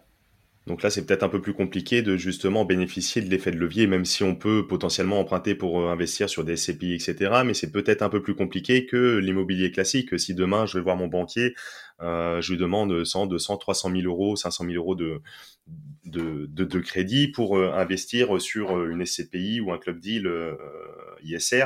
Euh, je, pense qu'il va être, euh, il va aux fraises complet, euh, mon conseiller particulier. Honnêtement, ça dépend un de la relation avec les banquiers, et puis ensuite il y a deux choses. Il y a, on peut s'endetter pour investir dans des véhicules collectifs. Bon, ça, ça dépend de, la relation avec le banquier. Il y a des modes de financement qui existent sous conditions, etc. Et ensuite, dans les club deals, il peut y avoir, en fait, le l'endettement, il est intégré dans le club deal. Dire qu'on a, alors le, le, club deal, en fait, pour ceux qui connaissent peut-être pas, c'est de l'investissement un peu plus haut de gamme, plus concentré, c'est-à-dire qu'on prend une, trentaine, une cinquantaine d'investisseurs qui mettent des montants un peu plus importants et on va acheter 4, 5, 6 biens immobiliers euh, dans, une, voilà, dans un véhicule collectif, mais le nombre d'investisseurs est limité et le montant d'investissement minimum, euh, il est quand même assez élevé. Et ensuite, la structure, en fait, on a ces fonds propres qui sont apportés et la structure va s'endetter. Donc, l'effet de levier, il est déjà intégré. On peut faire les deux. Hein. On peut s'endetter pour apporter les fonds propres. Enfin, voilà, on peut, on peut tirer jusqu'au bout. Mais normalement, euh, l'idée du club deal, c'est de, de l'intégrer. Euh, et donc là, on peut mettre des critères euh, socialement responsables et surtout des critères environnementaux en fait là-dessus sur cette gestion immobilière.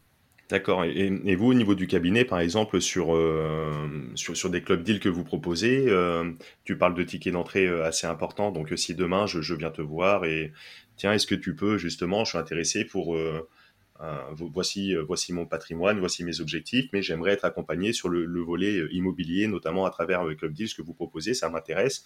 Est-ce que tu peux m'accompagner? Qu'est-ce que tu me proposerais concrètement que ce soit, enfin, pour moi, pour les auditeurs hein, qui nous écoutent, c'est un ticket d'entrée. Souvent, c'est aux alentours de 100, 150 000 euros. Ouais, voilà. Après, euh, bah, c'est toujours la même chose, hein, c'est-à-dire soit en fait on fait un bien immobilier en direct, mais les montants ils sont quand même assez importants quand on fait un bien immobilier en direct.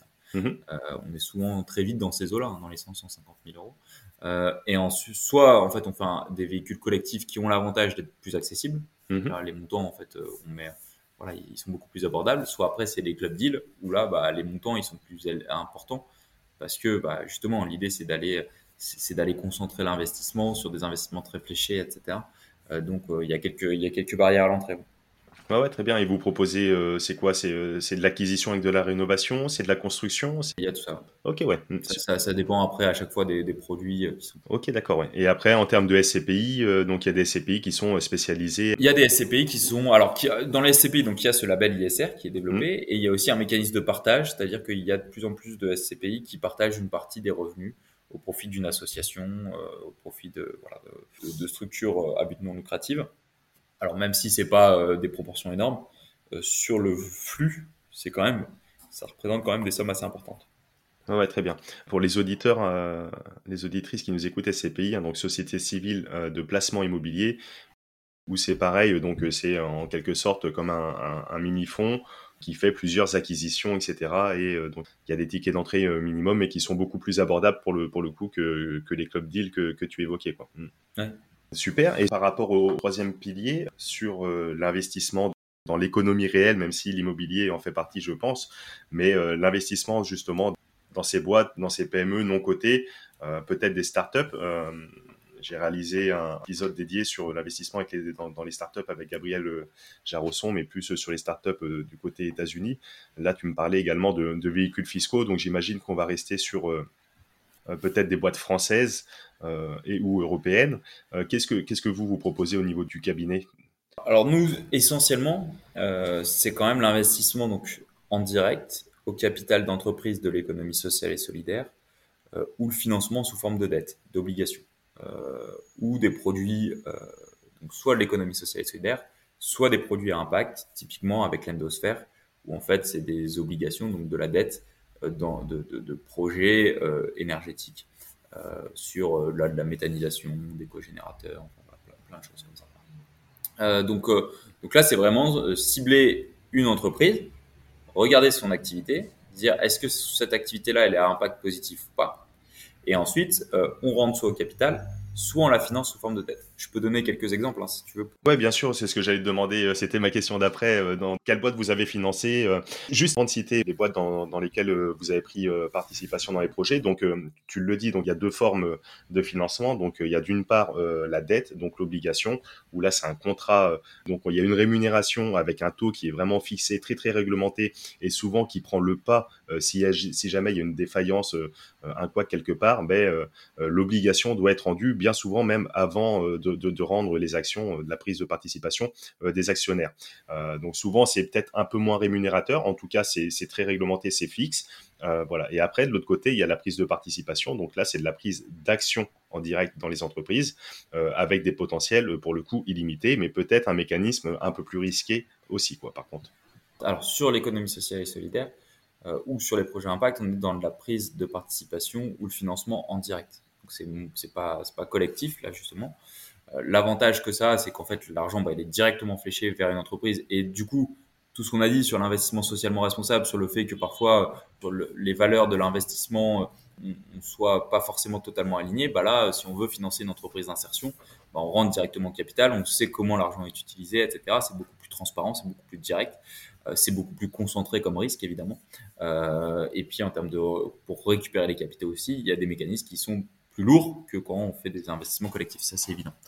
Euh, l'avantage, alors il y a deux choses, c'est-à-dire que soit on finance sous forme de capital, on rentre au capital, et dans ce cas-là en fait, bah c'est simple, hein, on achète des actions, la valeur de l'action elle monte ou elle baisse, euh, c'est fait de manière souvent annuelle, euh, et ensuite il peut y avoir des dividendes qui sont versés, même si dans l'économie sociale et solidaire il y en a très peu qui font ça.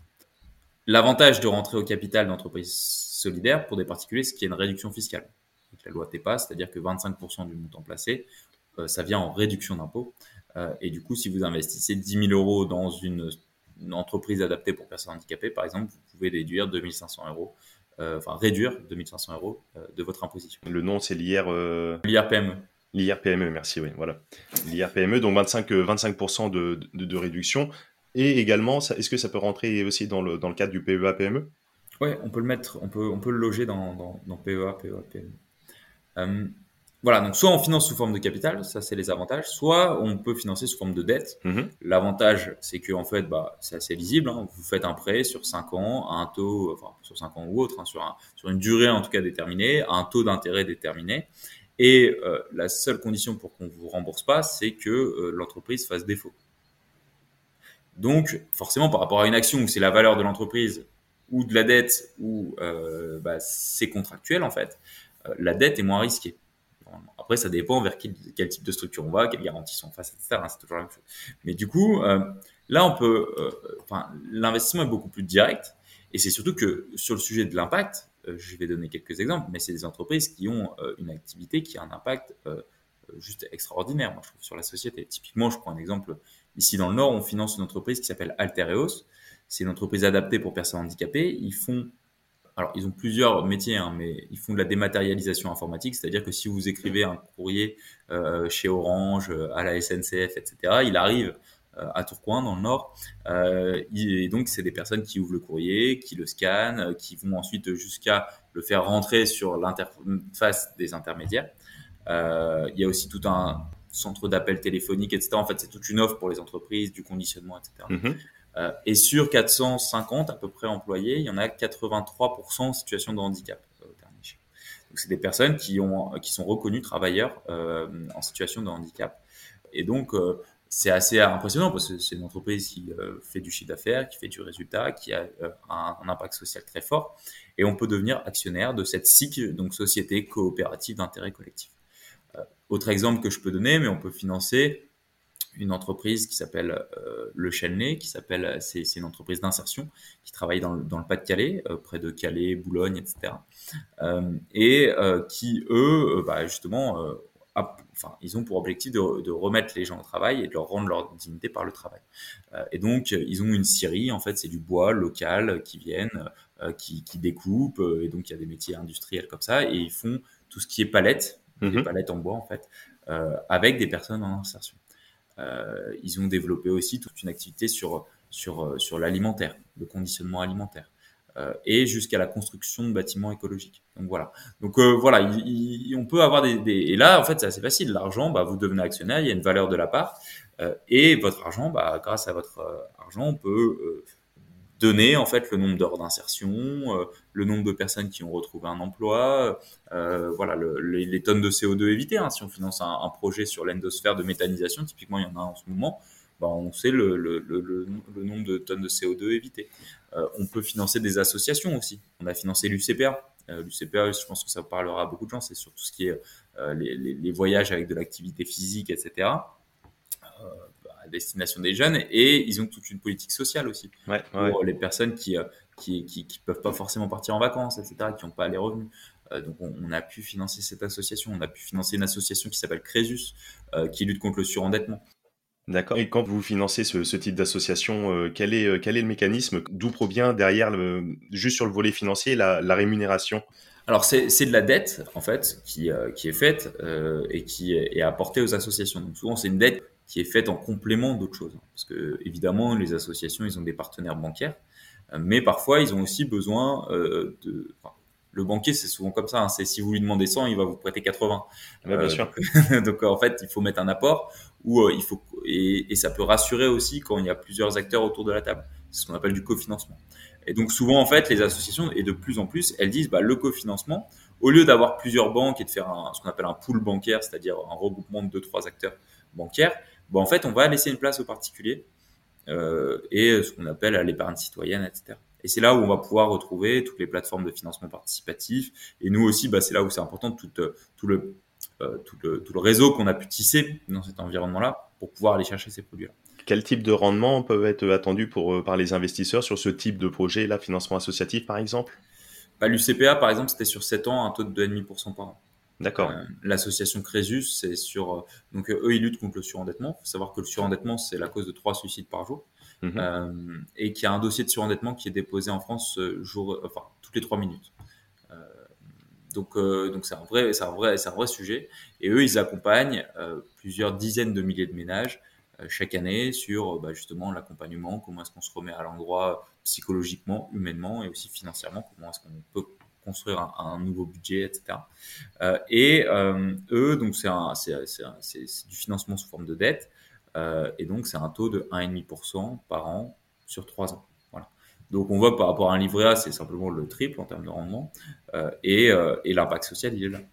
Ouais, donc typiquement, on va peut-être quand même avoir d'une façon générale des rendements quand même moindres que la finance traditionnelle, mais par contre un impact vraiment réel et, donc c'est vraiment tout, tout, là que ça prend son sens justement de, dire euh, j'investis avec du sens euh, en dehors euh, du simple la simple question euh, purement financière et de s'enrichir pour s'enrichir, euh, peut-être qu'un investisseur va avoir un rendement un peu moindre qu'une assurance vie, que euh, typique par par des banques. Et encore après, on et encore ça dépend. Hein. Et encore après, on, on, y reviendra, mais typiquement que, que de l'immobilier, que du crowdfunding immobilier, etc., etc., qui vont proposer des rendements 5, 10, potentiellement 12%.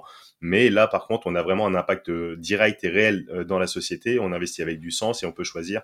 Voilà. Et en plus, on peut mixer peut-être avec d'autres types de produits, peut-être un peu plus performants euh, chez vous, euh, euh, les SCPI, les club deals, ou alors la, partie marché financier. Mais en tout cas, sur ce volet equity, on a vraiment un impact direct et c'est vrai que c'est c'est intéressant.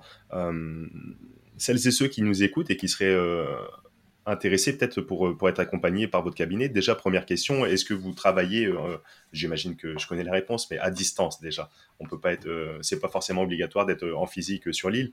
Quelqu'un qui serait à, Toulon, à Marseille, peut-être même du Canada, où sais-je, est-ce que vous pouvez accompagner, travailler à distance? Alors nous, on a tous les outils pour ça. surtout bah là, avec le Covid, ça s'est quand même beaucoup, beaucoup développé. Euh, après, ce qui est toujours intéressant, c'est euh, aussi cette rencontre hein, humaine. On, essaie quand même de rencontrer nos clients parce que l'idée, nous, c'est pas d'avoir un grand nombre de clients, c'est plutôt d'être très qualitatif avec un plus petit nombre. C'est plutôt ça. Euh, c'est plutôt ça. Donc, on est, quatre dans le cabinet.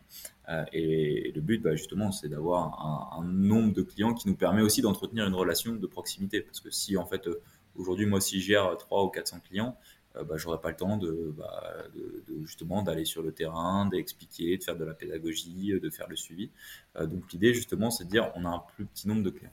maintenant après, on a des clients, oui, qui qui habitent pas dans la métropole lilloise. En fait, on travaille beaucoup sur Lille et sur Paris. Mhm. et ensuite, on a des clients qui sont dans d'autres villes parce que bah, c'est leur parcours de vie, mais on se connaît et puis on se rencontre de temps en temps. mais après, pour la gestion, en tout cas financière, on peut aujourd'hui tout faire à distance. Hein. Il n'y a pas de, souci. En termes de modèle économique, de, frais par rapport à votre rémunération, Comment ça fonctionne lorsqu'on souhaite investir? Est-ce que les frais sont différents euh, si on souhaite investir sur le volet euh, euh, marché financier, sur le volet immobilier ou sur le volet equity Ou est-ce que vous avez des frais fixes en fonction des montants qui sont investis, etc. etc. Comment vous fonctionnez J'imagine que vous, avez une, importance sur la transparence, peut-être ce qui manque au milieu de la finance traditionnelle, les, banques corporate, peut-être, des fois il y a ce qu'on appelle les frais cachés. comment vous fonctionnez alors oui, sur la partie euh, finance euh, euh, solidaire, investissement impact en direct, en fait, c'est assez simple, c'est une facturation de conseil. Donc en fait, c'est assez transparent pour le client. Il y a une lettre de mission dans laquelle on lui expose la facturation. Et puis ensuite, bon, lui, il est très au courant des frais et c'est uniquement cette facturation sur laquelle on va se rémunérer. sur la partie bah, immobilière et contrat financier, là, ce qui est plus compliqué, c'est que c'est pas forcément nous qui sommes décideurs de la rémunération.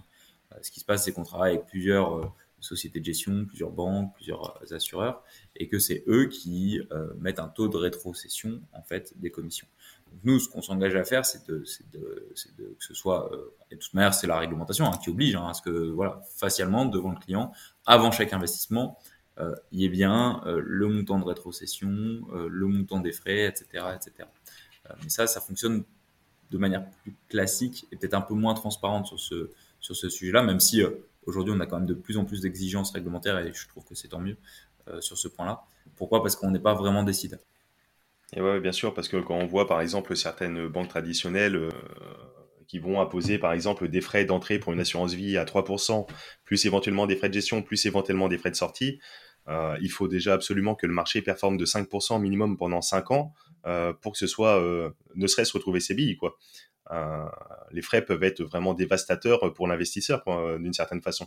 Et d'autant plus quand ils sont pas anticipés, connus ou un peu mis sous le sous le tapis euh, pour euh, pour éviter de voilà de de refroidir un petit peu. Donc, euh, oui, je pense qu'il y a, il y a encore euh, peut-être beaucoup de travail pour les acteurs, en tout cas traditionnels, pour pouvoir. Euh, mais, mais, comme tu le dis, ça se démocratise et au moins ça va dans le bon sens, que ce soit d'une part d'une façon réglementaire où, où, il y a de plus en plus de contraintes, et puis et même une volonté et un argument même commercial pour pour d'autres qui qui vont justement mettre en avant leurs frais, comme tu dis, ben voilà, tu signes une lettre de mission, il y a un contrat, il n'y a pas de frais cachés, c'est comme ça, et, il n'y aura pas de mauvaise surprise à la sortie. Quoi. Hmm.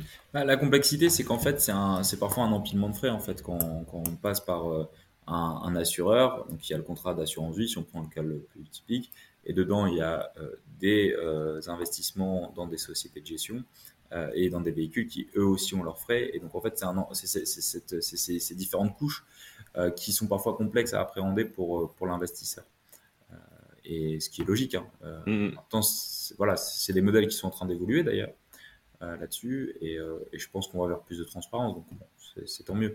Même si après, il y a un enjeu aussi de ne pas noyer le client sous des tonnes de papier ou en fait, à trop donner d'informations, parfois on n'en donne plus. C'est un peu ça le, c'est un peu ça le, le, bémol. Mais donc oui, je pense que c'est quand même un, enjeu fondamental.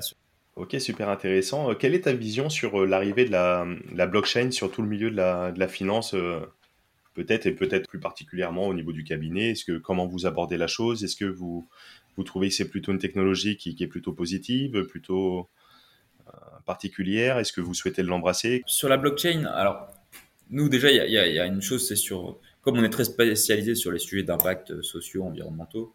Déjà d'un point de vue environnemental, c'est sujet à débat. Euh, en disant bah il y a euh, enfin voilà il y a, ce sujet où bah, ça fonctionne technologiquement mais il y a aussi le sujet climatique euh, du coup, première réaction. Je suis pas un spécialiste hein, de la blockchain, mais en tout cas, quand, quand là-bas. Maintenant, je pense que évidemment, c'est des sujets qui se développent de plus en plus, qui ont des super taux de croissance, et je pense qu'avec euh, les nouvelles générations, c'est des choses qui vont se démocratiser. Maintenant, il y a toujours, il y a des vigilances hein, à avoir. Euh, c'est comme tout, hein, quand il y a des, quand il y a des nouveaux domaines qui se créent, quand voilà, il y a, il y a, il y a, quand même des, réserves qu'on peut émettre. Mais après, je pense que euh, ce sont des choses qui vont se démocratiser de plus en plus. Euh, on le voit, hein, on parle de plus en plus, on a de plus en plus, en fait, c'est des sujets qui viennent du terrain, hein, par les clients qui nous en parlent. la blockchain, les crypto-monnaies, l'investissement en ligne. On sent qu'il y a toute une, une tendance de fond euh, il y a une lame de fond et, les nouvelles générations, bah, forcément, sont, beaucoup plus euh, averties sur ces sujets-là. Euh, donc, donc voilà, je pense que ça va se démocratiser. Maintenant, c'est comme tout, c'est c'est pas parce que c'est nouveau que c'est parfait, c'est pas parce que c'est nouveau que c'est pourri. faut quand même creuser un petit peu, se faire son propre avis. ce qu'il y a, c'est que c'est des, on parlait tout à l'heure de transparence, de complexité, etc. c'est là où il faut être vigilant aussi, c'est-à-dire qu'il faut pas reproduire des c'est pas si simple que ça. Aujourd'hui, on a beaucoup de clients, par exemple, qui nous parlent des investissements dans les crypto-monnaies. Euh, bon, s'ils si, ont envie d'y aller, pourquoi pas? Mais est-ce qu'ils comprennent le fonctionnement? Est-ce qu'ils savent euh, le risque euh, que, ça induit, etc. C'est plutôt ça les questions qu'on va leur poser. C'est pas un, c'est pas un non catégorique pour faire des investissements, je veux dire, plus, traditionnels. On, ça, ça peut être pertinent dans une allocation d'actifs global. Maintenant, la question c'est la proportion que ça représente. Euh, est-ce que ça répond à un objectif du client ou pas? Euh, Et est-ce que le client comprend comment ça fonctionne et comprend le niveau de risque? Euh, Et donc, voilà, il y a quand même quelques réserves à avoir. et parce que justement, c'est là où quand, on est sur ces nouvelles technologies qui vont rendre ça plus accessible, mhm. c'est ce qu'on disait tout à l'heure, hein, c'est-à-dire qu'on risque de toucher aussi des, une cible de clientèle qui a peut-être des volumes d'épargne moins importants, et du coup c'est là où il faut être d'autant plus vigilant. Euh, pour pas se faire avoir et pas promettre des rendements stratosphériques euh, qui après euh, pourraient se retourner contre contre ces personnes pour qui bah c'était notre discussion de départ. Hein. L'argent, ça, ça, reste un, un, bien quand même un peu spécifique et donc donc voilà, faut, faut, être vigilant. Ouais, super, super intéressant. Mais après, c'est vrai que d'un point de vue moi technologique, je suis vraiment de nature assez optimiste et je pense que, tu vois, on évoquait tout à l'heure les différentes plateformes euh, qui permettent de démocratiser un petit peu les choses et puis de rendre de l'accessibilité euh, aux épargnants, aux investisseurs. Et je pense que d'une certaine façon, la technologie de la blockchain, euh, hormis les, les crypto-monnaies, mais vraiment la technologie de la blockchain va pouvoir euh, peut-être même accélérer, accentuer, notamment au travers le processus peut-être de, la tokenisation certains, de, de, certaines choses. Et donc oui, mais par contre, je partage mille fois ton avis. C'est pas ni tout blanc ni tout noir on est capable du meilleur, du pire, et puis euh, donc euh, ouais ouais, il y a, y a quand même des précautions à prendre, etc. Oui, oui, non, mais après sur la technologie, je pense que de toute manière, il faut pas aller non plus contre le sens de l'histoire. Je pense que la technologie, elle va se développer de plus en plus, et qu'on aura des outils comme ça qui vont, qui vont, qui vont émerger. Maintenant, ce qu'il faut, c'est que euh, ces outils, ils soient au service quand même du bien commun. Je pense que c'est ça qui, qui, est fondamental, c'est au service mm-hmm. du bien commun, de l'économie réelle, d'une finance plus responsable, plus vertueuse. donc, si ces outils technologiques ils sont à ce service-là, pas de souci, on y va. Euh, mais euh, mais voilà, c'est plutôt ça. C'est c'est en tout cas moi c'est mes remarques et c'est vrai qu'avec du coup la, tout le positionnement du cabinet, c'est là où on va être ultra vigilant. à titre personnel, toi tu investis sur les crypto-monnaies? Non. J'avais cru comprendre. Sur quel type de classe d'actifs tu, euh, tu, tu, investis, euh, si c'est pas indiscret, à titre personnel Qu'est-ce que qu'est-ce que tu aimes bien euh, Bon, on a cru comprendre hein, au travers, bon voilà, ce que le cabinet que tu as monté, voilà, toutes tes valeurs, tes engagements. J'imagine que tu es peut-être investi sur tout ce que tu as cité, tout ce que vous proposez au niveau du cabinet. Bah, c'est un peu ça, c'est du, du, financier, avec des critères socialement responsables, de l'immobilier et du non-côté solidaire aussi. D'accord, très bien, très bien, très bien. Vous accompagnez également les, les, personnes pour toute la question de la, la succession d'une certaine façon, donc la transmission, enfin la, succession, la donation, etc. Oui, oui. Vous travaillez en partenariat peut-être avec des notaires spécialisés ou? Alors, sur ça, c'est toujours euh, comment est-ce qu'on aborde euh, la question avec un client? Euh, au départ, on parle de ses objectifs, et dès qu'on a un client qui nous parle de transmission aux enfants, de euh, protection du conjoint, etc. On va poser des questions sur euh, son régime matrimonial. Est-ce qu'il a déjà fait des donations? Est-ce que qu'est-ce qu'il a envie de faire? Est-ce qu'il a envie de faire une donation du vivant ou est-ce qu'il a envie de transmettre lors de son décès? Et là, ensuite, bah, il y a plusieurs solutions qui, s'offrent à lui. et on peut aussi faire ce qu'on appelle un, un, bilan, un bilan patrimonial en fait, où on va dire, bah voilà, on prend des hypothèses. Aujourd'hui, si Ismaël, euh, tu as un accident, euh, comment ça se passe pour la transmission de ton patrimoine? On met les chiffres en face et ça permet en fait de, de voir en fait quand on a les chiffres en face, il y, il y en a qui prennent conscience en fait euh, des, de niveau des, des, droits de succession qu'ils vont payer, de comment ça va se passer pour la protection du conjoint, de comment ça va se passer pour les enfants, parce que par exemple si on si on a un patrimoine exclusivement immobilier, bah, au décès, en fait, il y a les droits immobiliers à payer, mais enfin, il y a les droits sur le patrimoine global, mais les enfants, ils auront peut-être pas les liquidités nécessaires, donc il faudra vendre les biens immobiliers. Et si c'est des biens immobiliers auxquels on est attaché et qui ont une valeur familiale, on n'aura peut-être pas envie de vendre ces biens immobiliers. Exactement. Sur la partie immobilière, on l'avait évoqué avec euh, Cyril Colmagro, qui est notaire sur euh, les différences justement d'acquisition, notamment entre euh, non propres ou alors sociétés, avec les différentes protections que, tu évoques. Et, sur le podcast de la bonne fortune, je ferai prochainement également une émission vraiment spécialement dédiée à la transmission avec la notion de, succession lors du décès ou lors de, la donation, de pouvoir transmettre de son vivant c'est primordial. Donc évidemment, nous, en fait, on, on avertit euh, le client, on lui montre, en fait, on fait les calculs et ça, on a une, un vrai savoir-faire sur ces sujets-là. Euh, et ensuite, euh, il y a la question de comment est-ce qu'on passe euh, à l'acte. C'est-à-dire que nous, euh, les, les, régimes matrimoniaux, les donations, etc., généralement, on travaille en partenariat avec les notaires. C'est-à-dire que soit, en fait, les clients ont leur notaire et puis on travaille en interprofessionnalité, ce qui est le plus efficace. Soit parfois, ils n'ont pas de notaire et du coup, bah, nous, on travaille avec quelques notaires qui sont spécialisés sur ces sujets. Écoute, euh, ben, en tout cas, merci pour euh, cet échange super intéressant. Je pourrais y rester de, des heures et des heures. Bah, Ça fait déjà une bonne heure et quart qu'on est, euh, qu'on est ensemble. Est-ce que tu as des, des ressources à, à recommander à celles et ceux qui nous écoutent, moi-même également? On, on, sent dans, dans tout ton message, il y a quand même une approche qui, qui ressemble un petit peu quand même aux valeurs de, la permaculture, si je peux me permettre, d'une certaine façon, avec les trois piliers, prendre soin de la terre, euh, prendre soin, euh, euh, prendre soin des, des, hommes, et puis partager les ressources. On sent un petit peu toute cette, toute cette énergie un petit peu en toi. Est-ce que tu as des ressources particulières sur, sur le domaine comme ça du la finance solidaire, du partage du profit, etc., ou même sur tout autre domaine que tu pourrais conseiller à celles et ceux qui nous écoutent? Alors, il y a évidemment des, des, livres qui sont qui sont assez intéressants. Je pense que en, en parlant de la perma la permaculture, je pense que tu veux aussi peut-être évoquer le modèle de perma-entreprise qui a été développé par par Sylvain Brozard de, de Norcis, etc. Je viens de commander le livre, euh, j'ai feuilleté les premières pages. Et... J'ai assisté à une de ses interventions et, euh, et Thomas, son fils, qui, euh, qui, euh, qui travaille aussi avec lui et qui est responsable du modèle, m'a fait en fait une formation pendant un an sur tous ces sujets de, de, de, de la mission de l'entreprise, la perma, avec euh, un gros zoom quand même sur la, sur la perma entreprise et ce modèle-là. Euh, c'est assez intéressant. C'est des bons outils en tout cas pour piloter euh, les entreprises. Euh, et d'ailleurs, dans euh, les recommandations de ce livre, il parle que la gestion de trésorerie soit 100% responsable et solidaire. On investit avec ces critères et qu'on prenne ça aussi en compte. Donc ça, ça, ça m'a, ça m'a intéressé. Il parle aussi évidemment du partage des ressources et donc de tout ce qui est rétribution des collaborateurs, etc. Après, sur des livres qui sont plus en réflexion sur sur, sur l'argent, moi j'ai un livre que j'ai beaucoup aimé de Pascal Bruckner qui s'appelle La sagesse de l'argent euh, et qui justement bah, euh, fait un peu le bilan de parce que ce qu'est l'argent en fait en, tant que bien euh, c'est pas si simple en fait hein, c'est une monnaie d'échange c'est voilà c'est ça, permet plein de choses et c'est un regard donc plutôt philosophique mais euh, mais ça, ouvre en tout cas intellectuellement à se dire bah, c'est pas si simple que ça et donc euh, voilà euh, comment est-ce qu'on peut on, quelles sont les différentes approches? Parce que ça fait quand même plusieurs milliers d'années que, l'humain réfléchit quand même à ces sujets-là.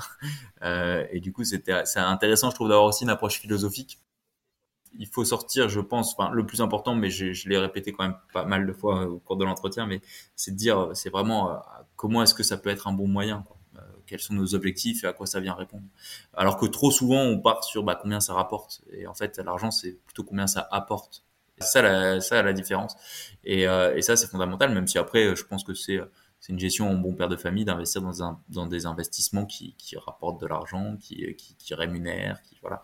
Mais par contre, il faut quand même, je pense, avoir une, une, réflexion intellectuelle sur tout ça. Et du coup, ce livre, ce livre peut aider. La sagesse de l'argent, donc du dit de, de l'auteur euh... Pascal Bruckner. Voilà, c'est un philosophe. Pascal Bruckner, d'accord. Ouais. Ok.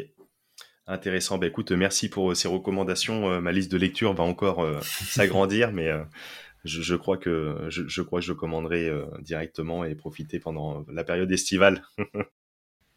bah écoute, euh, mille merci pour tout ça. Euh, où, c'est qu'on te retrouve euh, si on veut te contacter sur les différents réseaux, sur LinkedIn, sur donc tu as le, site Noir et Patrimoine également. Je mettrai tout en lien dans, dans les commentaires. Très certainement, je ferai également un, petit résumé euh, de l'épisode. Je, je, mettrai en, en, lien dans les commentaires également. pour refaire un petit point sur justement tout, toutes les différentes particularités euh, que, que, tu as citées avec euh, voilà tous ces critères. Euh, donc ouais, sur, sur LinkedIn, on te retrouve le, site Noir et Patrimoine et puis tu as peut-être d'autres choses, non Instagram Ouais, c'est ça. Le, site internet, c'est voilà. Bah écoute, super intéressant. je te laisse, si tu veux, le, le mot de la fin. pour les auditeurs, les auditrices, je les appelle de la Dream Team de, la bonne fortune, ceux qui écoutent pendant plus d'une heure et quart.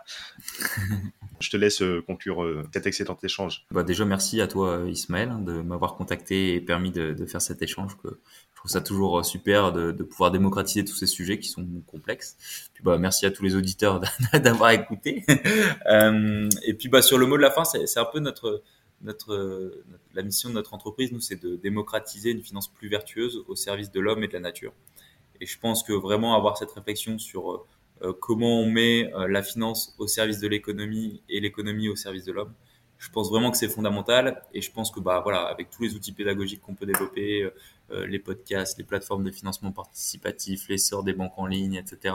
le fait que les acteurs traditionnels aussi, les banques, les assureurs, les sociétés de gestion prennent ça en compte, bah je pense que voilà, il faut qu'on il faut qu'on s'y mette et, et, on va pouvoir essayer de faire changer les choses. En tout cas, d'y mettre euh, notre petite pierre. Exactement. Merci euh, pour toutes ces réflexions autour de, de la sagesse de l'argent pour euh, reprendre le titre du livre. voilà, merci Ismaël et bah et puis bonne écoute à tous les auditeurs. Merci Marc-Antoine, à très vite. Ciao ciao. Au revoir. Et nous voilà arrivés à la fin de cette émission et je te remercie pleinement pour ton écoute attentive.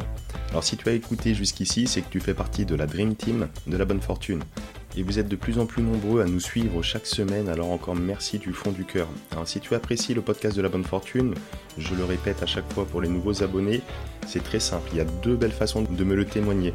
La première, c'est de prendre quelques secondes pour laisser un avis 5 étoiles sur la plateforme de ton choix et notamment Apple Podcast, car tu le sais, c'est ce qui aide pour le référencement de l'émission. Et la deuxième façon, c'est de le partager à tes proches, à tes amis autour de toi. Euh, je suis sûr que tu connais deux ou trois personnes qui seront intéressées par ce contenu. Et comme on le sait, la distance entre les rêves et la réalité s'appelle l'action. Moi, je te retrouve très très vite pour un nouvel épisode de La Bonne Fortune. Ciao